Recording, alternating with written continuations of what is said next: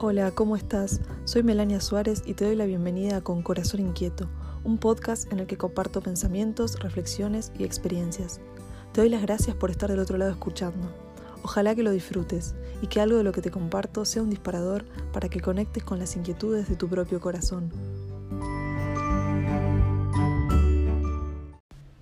Empezó marzo, arrancó el año, todos vamos corriendo de acá para allá el trabajo, el colegio, la facultad, los estudios, las obligaciones. Se mezclan el entusiasmo por lo nuevo, la nostalgia por las vacaciones, el deseo de cumplir y llegar con todo y a su vez de disfrutar el proceso, el camino. Los comienzos siempre tienen ese sabor agridulce. Quizás a esta altura del año te sentís con toda la energía y las pilas. Quizás estés desmotivado porque no te entusiasma el trabajo que tenés por delante. Quizás estés en un momento de incertidumbre, de tener que tomar decisiones y hacer cambios. O quizás a esta altura del año ya te sentís abrumado por todo lo que tenés que hacer, o peor aún, por alguna situación de dolor que estés viviendo.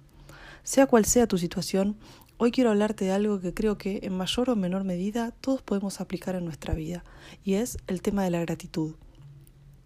Una vez escuché una charla TED llamada ¿Querés ser feliz? Sea agradecido, en la cual el orador, que se llama David Steindl-Rast, parte de la idea de que solemos pensar que las personas que son agradecidas lo son porque son felices. Es decir, pensamos, bueno, al que le va bien, tiene una vida feliz, fácil, bueno, le va a resultar muy fácil ser agradecido porque le va bien en la vida. Pero en realidad, dice el orador, es la gratitud la que nos hace felices. Es decir, él dice que en verdad las personas que son agradecidas son, en consecuencia, felices. Esta idea siempre me hizo pensar mucho, porque creo que tiene mucha razón. Creo que si cada día pudiésemos mirar el mundo con ojos de profundidad, con una mirada de asombro, podríamos descubrir a lo largo de nuestro día cuántas cosas damos por sentadas y nos olvidamos de agradecer. Cuántas cosas que tenemos que son inmerecidas, que no hemos hecho absolutamente nada para tenerlas o ganárnoslas. Si pudiésemos romper con esa mirada de superficialidad, podríamos vivir el día a día con una mayor profundidad. Podríamos valorar desde las cosas materiales que nos rodean hasta el clima, la salud, la comida, ni hablar de las personas que amamos y nos aman, en última instancia de la vida misma. Víctor Frankl, famoso psiquiatra austríaco, de quien me vas a escuchar hablar seguido porque es de mis autores favoritos, decía que él creía que en realidad las personas lo que buscan no es ser felices, sino encontrar una razón, un motivo para ser felices, y que el hallazgo de este motivo es lo que trae como consecuencia la felicidad. Siguiendo esta idea, podríamos decir entonces que ser agradecidos nos permite descubrir esos motivos, esas razones para ser felices. Ser agradecidos nos permite vivir más en plenitud el momento presente, conectar con la realidad que nos rodea, agradecer cada día, cada momento que nos es dado, como un regalo, un regalo inmerecido que está en nuestras manos cómo abrirlo y cómo aprovecharlo.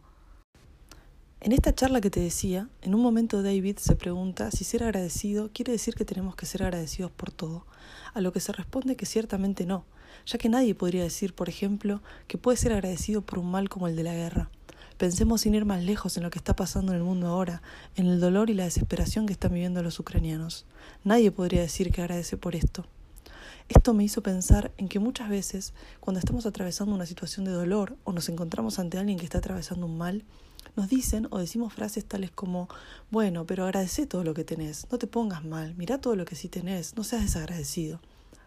Es cierto que a veces es necesario poner las cosas en perspectiva, ordenarnos, dar a cada cosa su lugar, como decíamos cuando hablábamos del orden en el amor. Pero me parece que a veces, sin quererlo, caemos en minimizar el dolor del otro. Estar mal por una situación puntual no implica necesariamente que la persona no agradezca todo lo demás que tiene o acontece en su vida. Por eso, creo que es importante cuando hablamos de gratitud no caer en identificar la gratitud con un sinónimo de negación de la realidad o de una interpretación edulcorada de las cosas, como si dijésemos hay que ser agradecidos por todo lo bueno y lo malo. No me parece que sea así. ¿Qué hacemos entonces ante estas realidades de dolor, ante estos males frente a los cuales no nos brota el agradecimiento? De eso vamos a hablar en el próximo episodio. Para terminar con el tema de hoy, quiero proponerte y proponerme dos cosas. La primera es que busques un momento del día, que puede ser cuando te levantás, cuando te vas a dormir, cuando estás yendo al trabajo, cuando vos quieras, para pensar al menos cinco cosas por las que estás agradecido. Yo creo que puedes sorprenderte de la cantidad de cosas que vas a poder contar. Con respecto a esto, hay una anécdota muy conocida de la psicóloga Pilar Sordo, en la que cuenta que le pidió a un paciente ciego de 40 años, que estaba atravesando una depresión, que hiciera una lista de las cosas buenas de su vida. Ella cuenta que lo subestimó pensando que por su condición no iba a poder hacer la tarea y que cuando llegó a la próxima sesión, el paciente, Jaime, llegó con cuatro cuadernos en los que había anotado las cosas por las que estaba agradecido.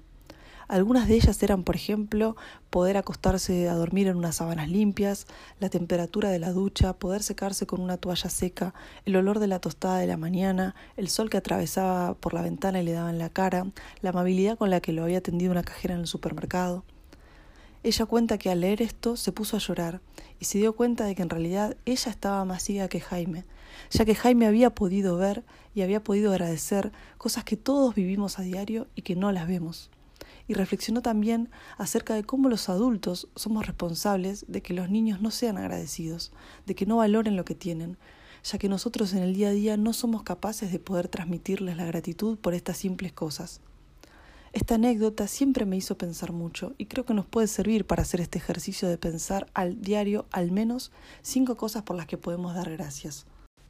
La segunda propuesta para hoy que te hago y me hago es, siguiendo la idea del último podcast, del tema de los lenguajes del amor, la propuesta es que trates de pensar en las personas a las que consideres tus personas favoritas o tus personas más queridas y que te imagines con qué gesto concreto, hablando su lenguaje, podrías expresarle tu gratitud ya sea en actos de servicio, en palabras de afirmación, en tiempo de calidad, en regalos, en contacto físico, pensar, bueno, puntualmente una persona que quiero, cuál es, pienso o cuál creo que es su lenguaje, bueno, ¿cómo le puedo expresar mi gratitud con un gesto concreto en ese lenguaje?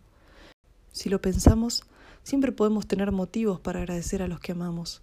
Agradecemos a los que amamos por lo que son, por amarnos tal cual somos, por el don gratuito de su presencia en nuestra vida, por estar siempre para nosotros. Porque en el fondo, la gratitud está ligada con el amor.